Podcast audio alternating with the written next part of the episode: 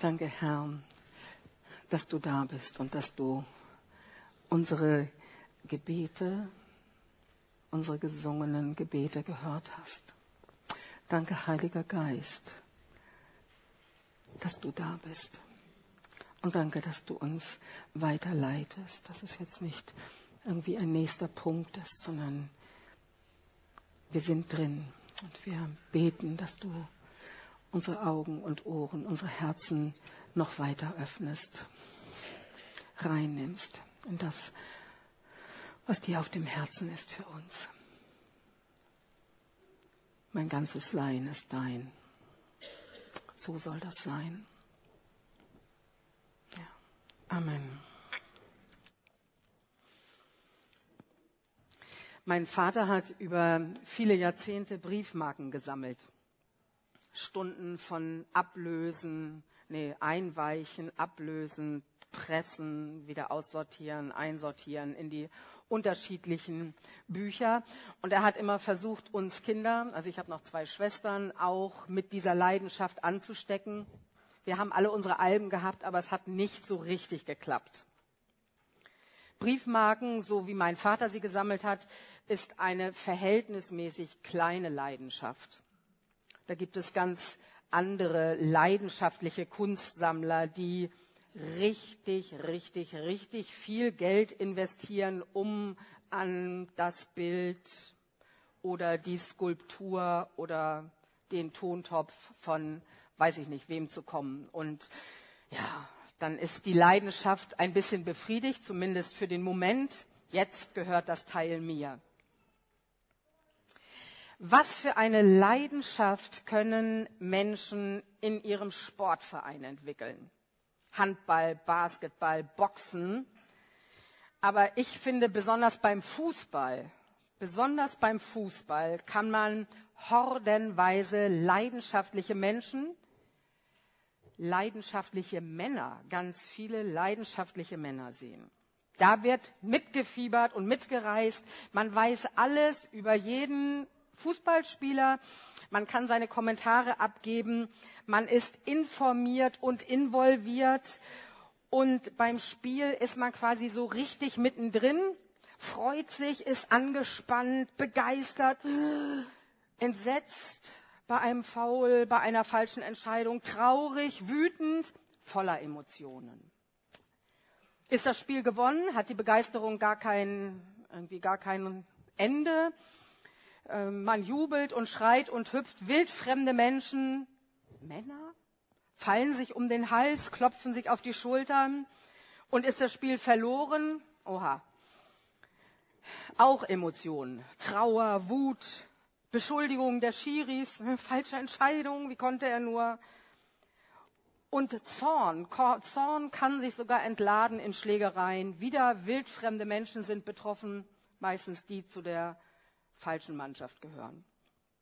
Leidenschaft. Und dann denkt mal an frisch Verliebte, Verlobte, Verheiratete. Gestern konnten wir gerade wieder so eine wunderbare Hochzeit hier feiern und viele waren zu Tränen gerührt, als die beiden ihr Trauversprechen, ihr ganz persönliches Trauversprechen abgegeben haben. Das ist besonders. Ein paar von euch sind ja verheiratet. Könnt ihr euch noch erinnern, so an die Anfänge der Leidenschaft für den Partner? Da möchtest du alles von ihm, von ihr wissen. Hm? Erkunden, alles kennen, möchtest immer, am liebsten immer zusammen sein. Berühren, merken, wie er, wie sie reagiert. Fühlst dich mit allen Fasern hingezogen.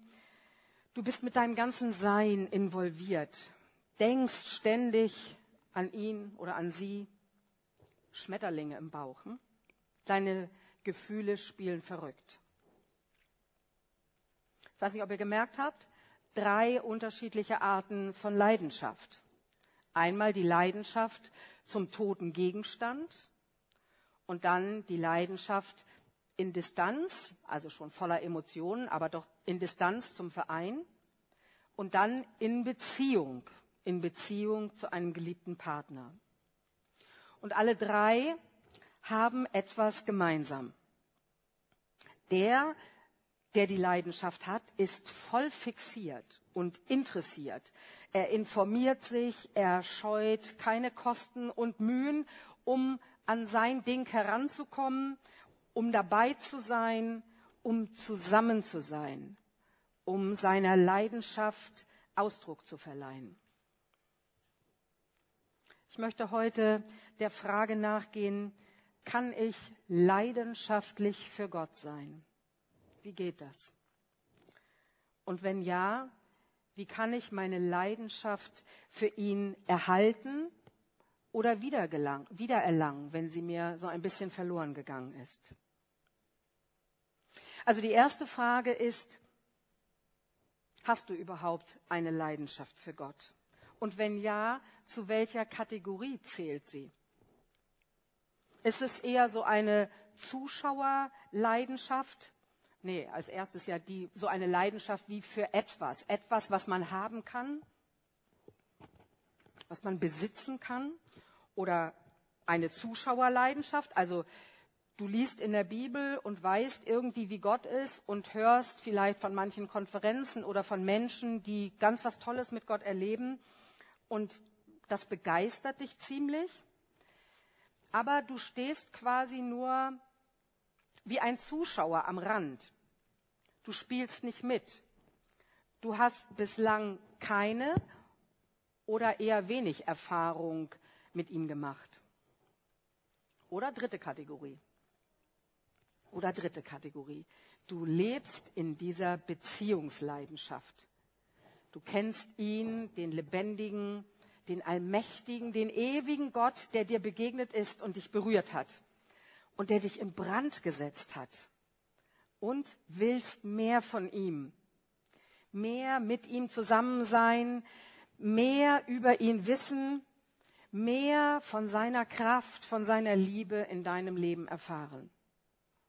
Lebst du mit Gott in dieser lebendigen, leidenschaftlichen Beziehung?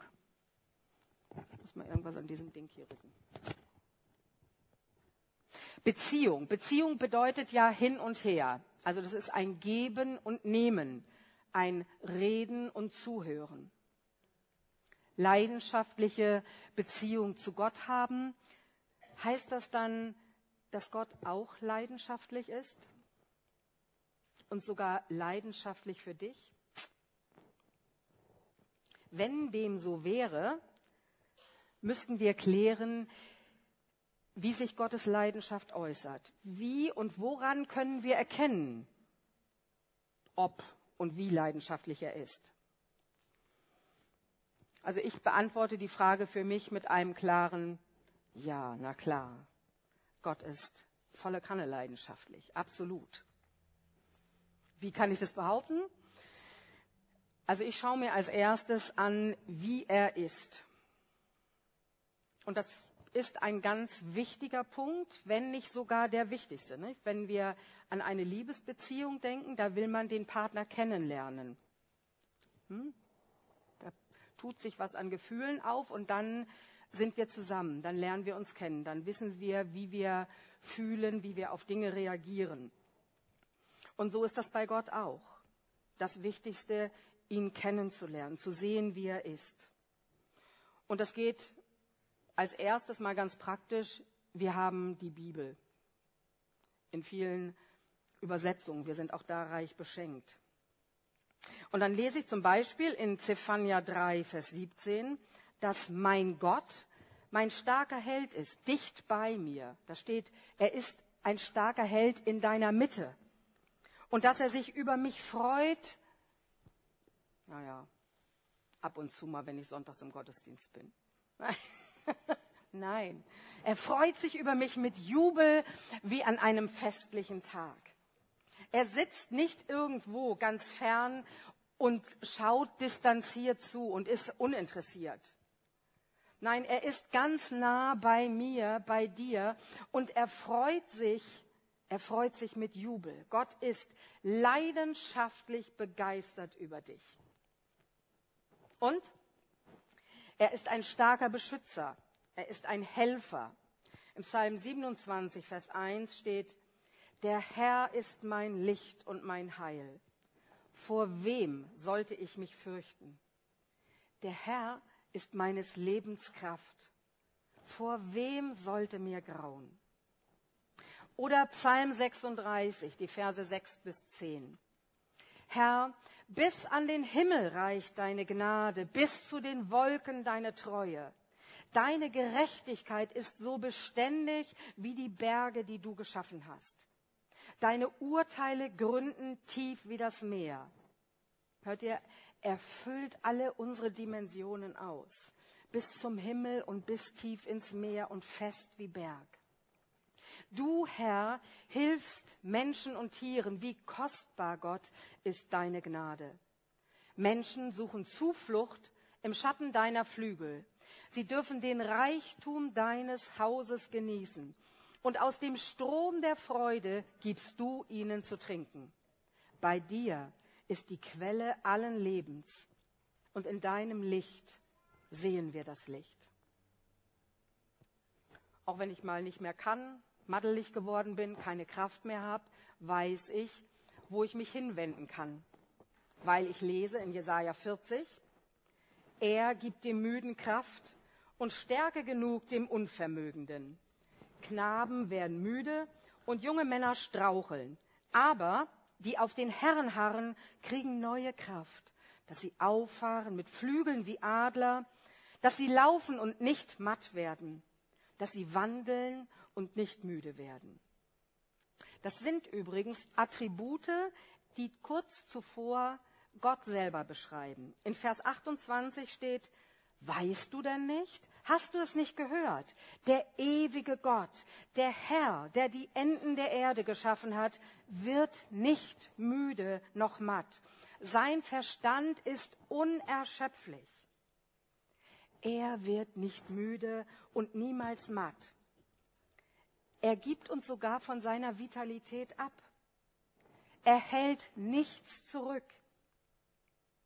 Er gibt von sich selbst weiter.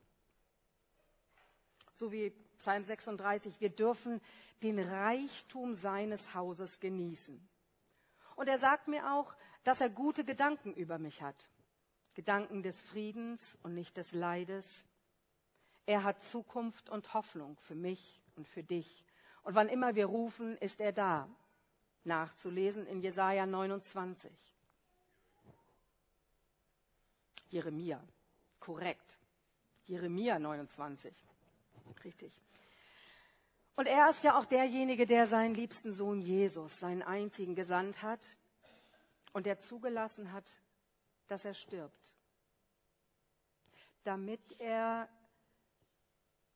mir mit ihm alles schenken kann. Das steht in Römer 8, Vers 32. Der auch seinen eigenen Sohn nicht verschont hat, wie sollte er uns mit ihm nicht alles schenken? Alles schenken.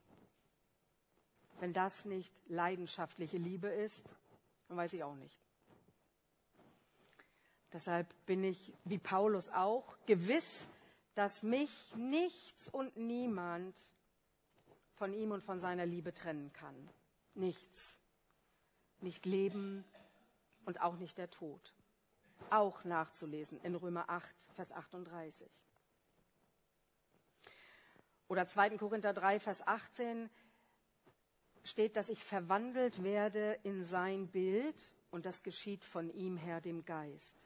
Das heißt, Gott liebt mich, er liebt uns so leidenschaftlich, dass er selber mich verwandelt, weil er weiß, alle meine guten Vorsätze reichen nur von zwölf bis Mittag. Ich krieg mich einfach nicht zum Guten hin verändert, nicht dauerhaft. Also dieses Ding ist richtig ätzend. Irgendwie rutscht mir das hier völlig über die Ohren. Entschuldigung.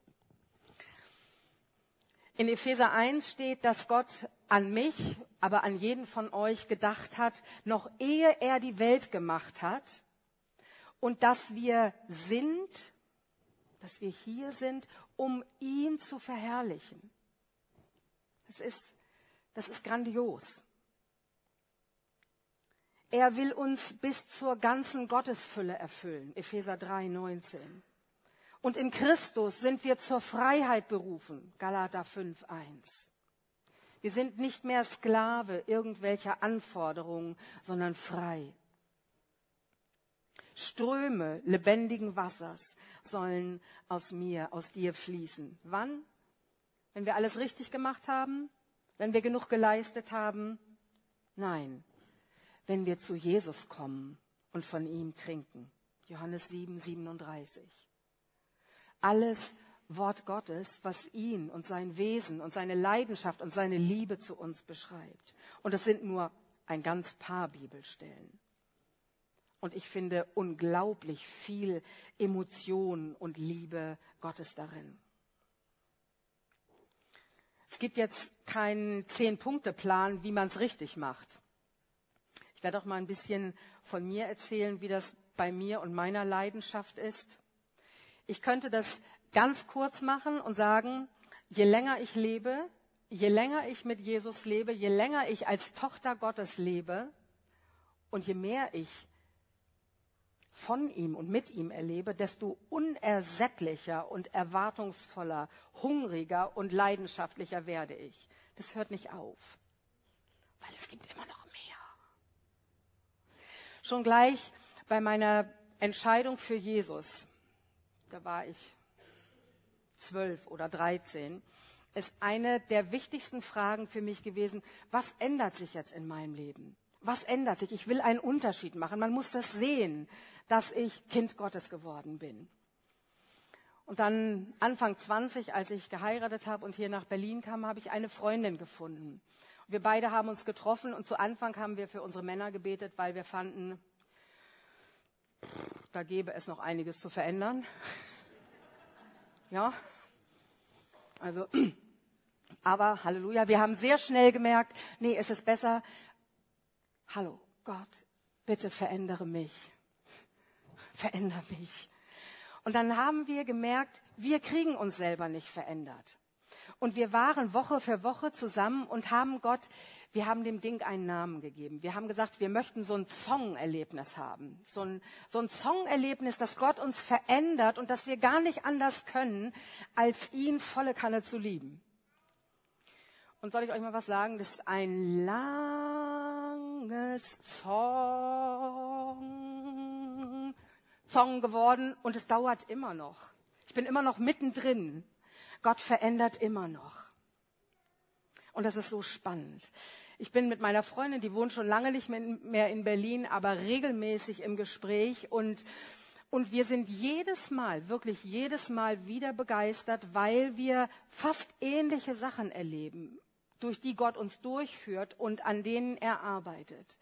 Das heißt, wir, wir erzählen einander davon, sind begeistert und das ist übrigens noch ein wichtiger Punkt. Wir alle, wir sind keine Einzelkämpfer, sondern es ist gut, wenn wir mit anderen gemeinsam diesen Weg gehen. Wenn wir von unseren Niederlagen erzählen können und der andere hilft uns auf. Und aber auch, wenn wir von dem berichten können, was Gott in unserem Leben getan hat. Da potenziert sich die Freude und Leidenschaft. Ich bin so begeistert, wenn ich mir das anschaue, Gott hat mein Gebet damals gehört. Und nicht nur gehört und zu den Akten gepackt, sondern, sondern er hat es ernst genommen. Er nimmt mich, er nimmt dich beim Wort. Das ist doch der Hammer. Also ich meine, der große, allmächtige Schöpfergott. Na gut. Gott hat seinen Jesus nicht gegeben, damit wir ganz gute Diener sind damit wir jeden Sonntag brav im Gottesdienst sitzen und so Hauskreisleiter sind oder mal das Gemeindehaus putzen und nee. Das wisst ihr alle nicht. Aber ganz oft verhalten wir uns anders. Viele von uns verhalten sich oftmals so, als wären wir tatsächlich nur Diener Gottes und müssten ihn irgendwie zufriedenstellen mit unserem Tun. Oder müssten ihn davon überzeugen, guck mal, ich bin doch ganz nett, kannst du mich ein bisschen mehr lieben? Ich durfte kürzlich auf einem Frauenwochenende sprechen und habe ein paar Tage später ein E-Mail bekommen von der Leiterin und die schreibt, Mann, ich habe so viel gute Resonanz bekommen. Die Frauen waren so begeistert von dem, was sie gehört haben. Ja, Gott, danke schön. Danke, dass du die Herzen angesprochen hast.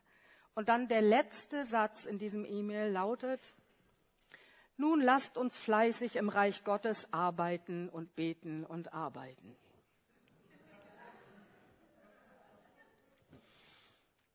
Das war nicht das, was ich gesagt habe.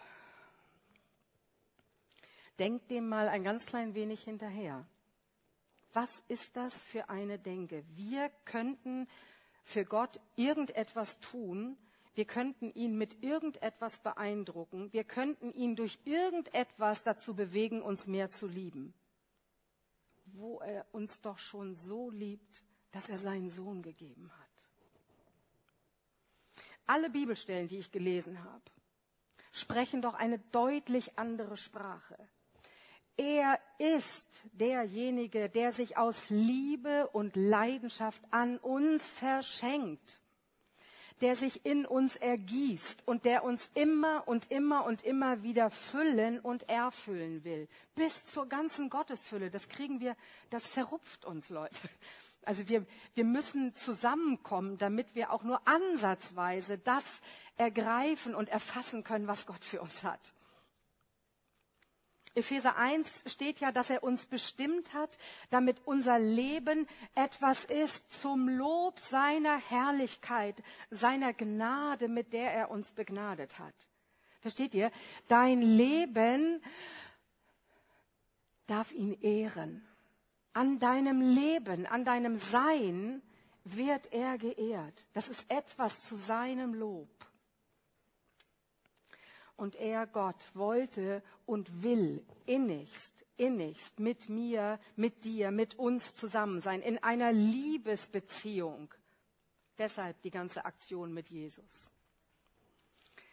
Auf der Mehrkonferenz im Januar erzählt äh, Pete Gregg, einer der Sprecher, eine Geschichte.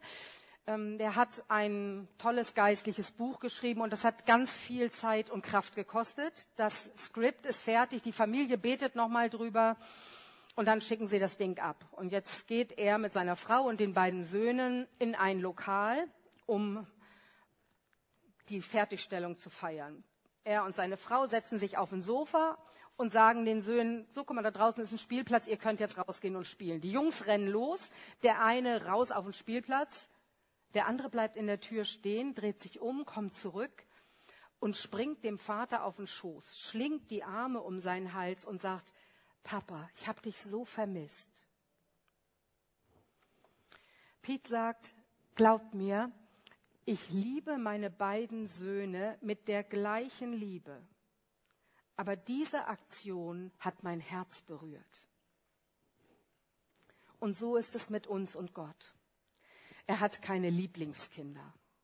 Er liebt uns alle mit der gleichen Liebe.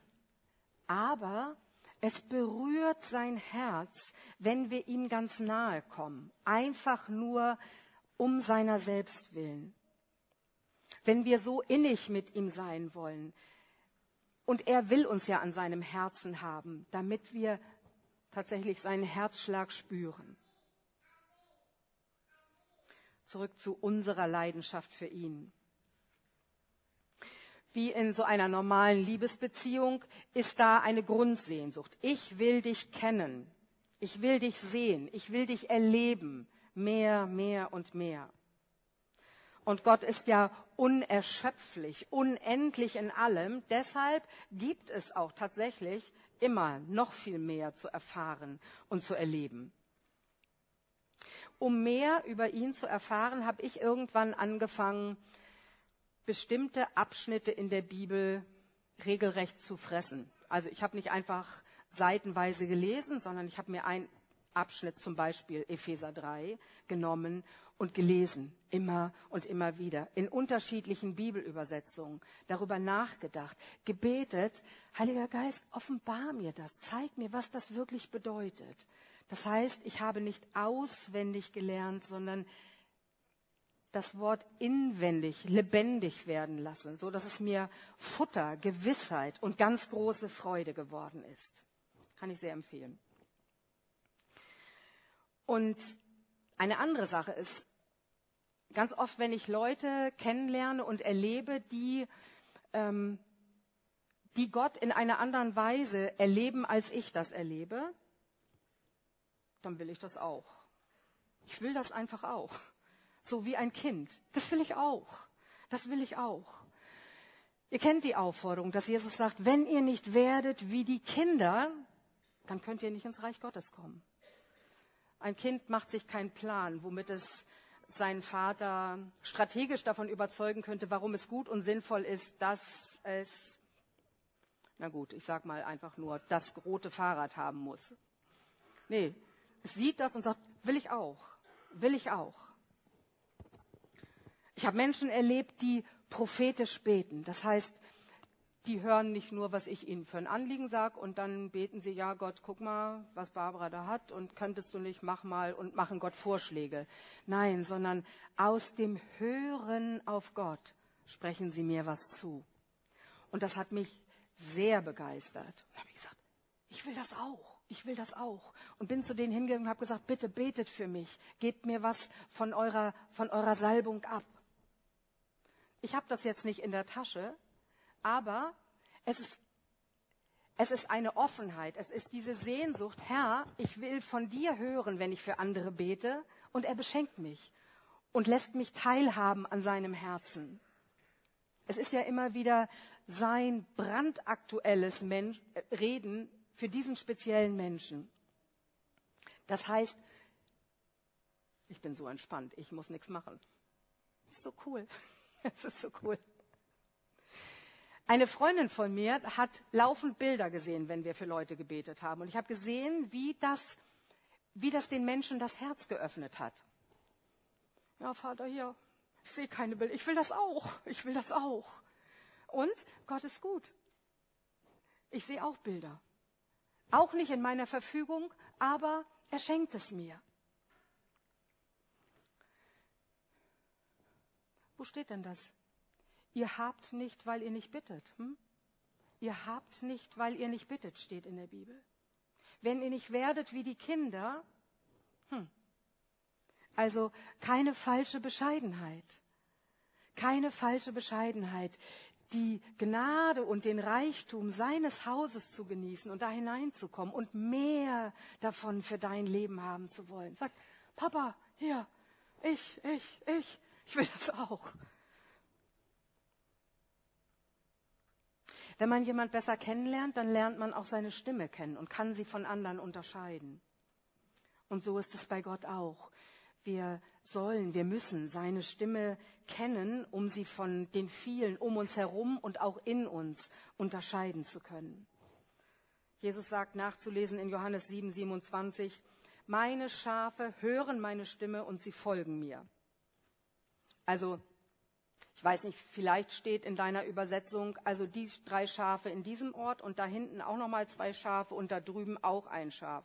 Hört meine Stimme und folgen mir und die anderen nicht? Habe ich nirgendwo gefunden. Da steht, meine Schafe, also wir alle. Es ist normal, seine Stimme zu hören und ihm zu folgen. Bei Gespräch mit Gott denken wir ja an Gebet und meistens so an unsere Form, wie wir beten.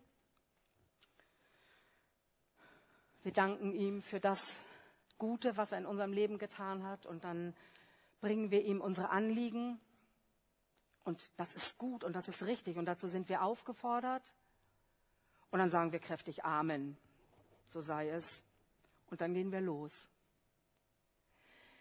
Wo bleibt der Raum dass Gott zu uns reden kann, dass er antworten kann auf das, was wir ihm vorgetragen haben. Wo bleibt der Raum, dass wir ins Gespräch kommen können? Ich habe für mich als hilfreich entdeckt das Schreibgespräch, das fokussiert. Ich setze mich hin mit einem Blatt Papier und schreibe auf, Papa, was denkst du denn gerade über mich? Und dann schreibe ich auf, was so ein erster Eindruck in meinem Herzen ist.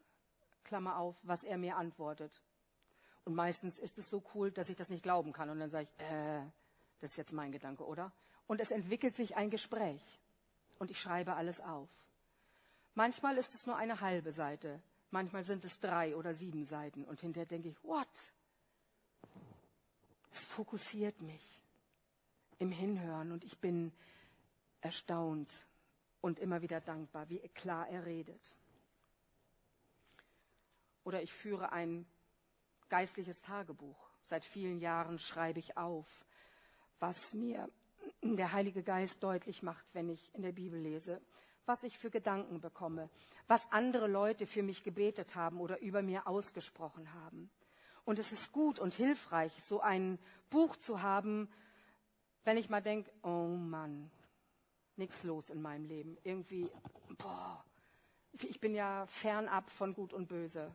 Und, oder geht es mir schlecht? Oder, Hallo Gott, bist du überhaupt noch irgendwo da? Und dann nehme ich das und gucke rein und sehe den roten Faden seiner Liebe und Leidenschaft für mich über die Jahre. Ich konnte vor einiger Zeit nicht schlafen und das ist eher ungewöhnlich, weil ich schlafe gut. Ich konnte nicht schlafen, war total unruhig. Dieses ganze, boah, wie geht es mit mir weiter? Das ist so viel. Und ähm, der neue Job im Heim und mein hier machen in der Gemeinde und schaffe ich das alles und wie soll das werden? Und oh, quak, quak, quak. So. Am nächsten Morgen in meiner Zeit, die ich mir genommen habe, ähm, bekomme ich den Impuls, guck dir doch mal dein Tagebuch an und ich schlage so eine der, der letzten Einträge auf und lese etwas vom Juni 2015. Da wurde mir in einer Gebetszeit von jemand gesagt, ich habe dich gesehen, dass du dich fühlst, wie wenn du in einer Achterbahn bist. Hoch und runter und dass dir das manchmal unangenehm ist. Aber der Herr sagt dir, das ist gut. Das ist dein Leben. Das ist eine Vielfältigkeit in deinem Leben, die er dir gegeben hat.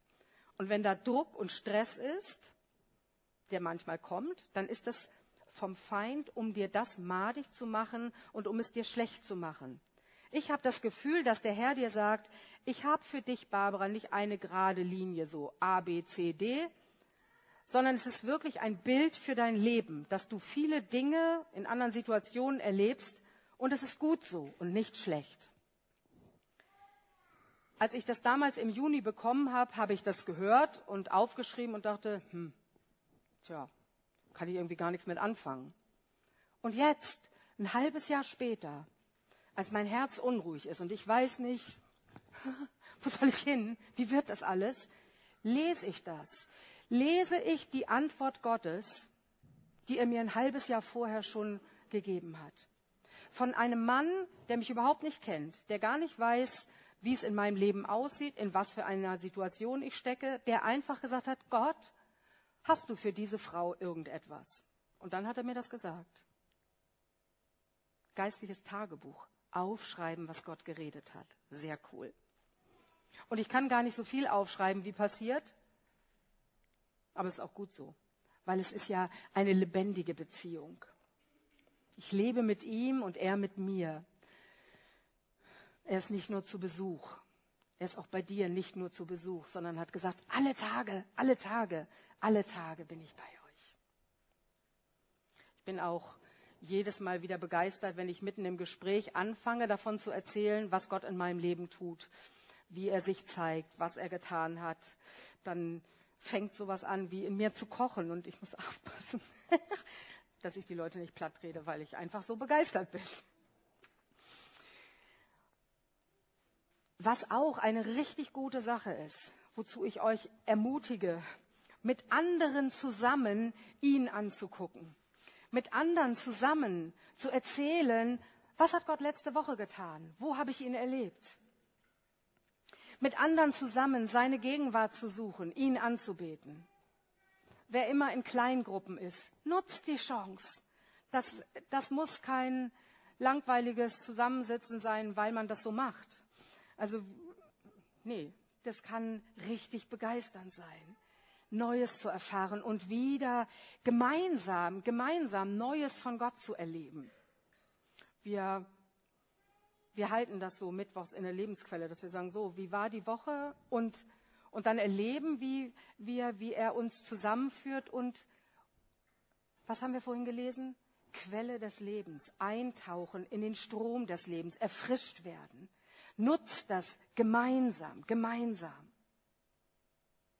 Epheser 2, Vers 10, denn wir sind sein Werk, geschaffen in Christus Jesus zu guten Werken, die er zuvor bereitet hat, dass wir darin wandeln sollen.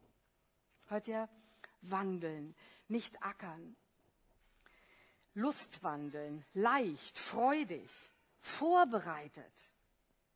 Rechnest du damit, dass Gott jeden Tag Dinge und Menschen für dich vorbereitet hat, in denen und mit denen du wandeln kannst, denen du seine Liebe weitergeben kannst.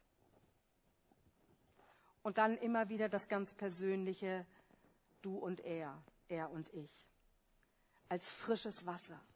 So wie Jesus in Johannes 4,14 sagt, wer von dem Wasser trinkt, das ich ihm geben werde, wird niemals mehr durstig sein. Das Wasser, das ich ihm gebe, wird in ihm zu einer Quelle werden, die unaufhörlich fließt bis ins ewige Leben.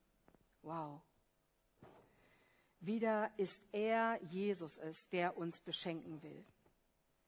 Und zwar möglichst täglich und möglichst frisch.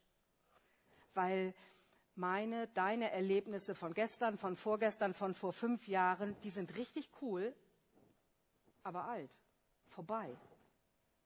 Also Leben in Beziehung ist etwas Aktuelles. Leben heute, weil Gott ja auch nicht von vorgestern ist, sondern der ich bin, der ich bin, der ich bin, der ich bin, im Jetzt, jetzt, jetzt und wieder jetzt und immer jetzt und das in seiner ganzen, ganzen Fülle. Ihr erinnert euch an das Volk Israel, da kam das Manna, das sollten sie sammeln und dann wurde gesagt, ne? Für heute sammelt ihr so viel, wie ihr hungrig seid. Morgen gibt's Neues. Und dann gab's da die Oberschlauen, die haben gesagt, na ja, wer weiß, ne? Wer weiß. Sammeln wir für morgen und sie mussten das Zeug wegschmeißen, weil Würmer drin waren. Ein Zeichen dafür, dass Gott sich jeden Tag neu verschenkt. Jeden Tag neu ist seine Fülle an Liebe, an Leidenschaft, an Kraft da. Jeden Tag neu. Gott ist und er will deine Lebensquelle sein, jeden Tag frisch. Er liebt dich leidenschaftlich und will so, so, so gern in dieser leidenschaftlichen Liebesbeziehung mit dir leben. Und seine Ressourcen sind unendlich, unerschöpflich. Er ist nicht begrenzt durch das, was du hast oder was du nicht hast, was du kannst oder was du nicht kannst. Und er ist auch nicht begrenzt durch deine Vorstellungskraft. Die Bibel ist voll von Stellen, wo von seiner Fülle die Rede ist. Und Gott hält davon nichts zurück. Er teilt aus. Und er will uns immer und immer und immer wieder mit seiner Fülle beschenken. In Epheser 3 beschreibt Paulus diesen wunderbaren Vater, nachdem alle Vaterschaft benannt ist der uns stärkt und wurzelt in der Liebe Christi und der uns bis zur ganzen Gottesfülle füllen wird. Müsst ihr mal fressen, dieses Epheser 3, ist einfach grandios. Und dann heißt es da, ihm, der mit seiner unerschöpflichen Kraft in uns am Werk ist und unendlich viel mehr zu tun vermag, als wir erbitten oder begreifen können. Ihm gebührt durch Jesus Christus die Ehre in der Gemeinde von Generation zu Generation für immer und ewig. Ihm ist alles möglich. Und dir ist mit ihm auch alles möglich. Hör auf, ihn und sein Wirken durch deine Gedanken oder durch deine Vorstellungen zu begrenzen. Und lass dich neu oder erstmals auf seine Liebe zu dir ein. Vertraue ihm ganz neu. Lern ihn weiter, tiefer, mehr und mehr kennen. Und lebe ein leidenschaftliches Leben, so wie er es sich für dich vorstellt. Amen.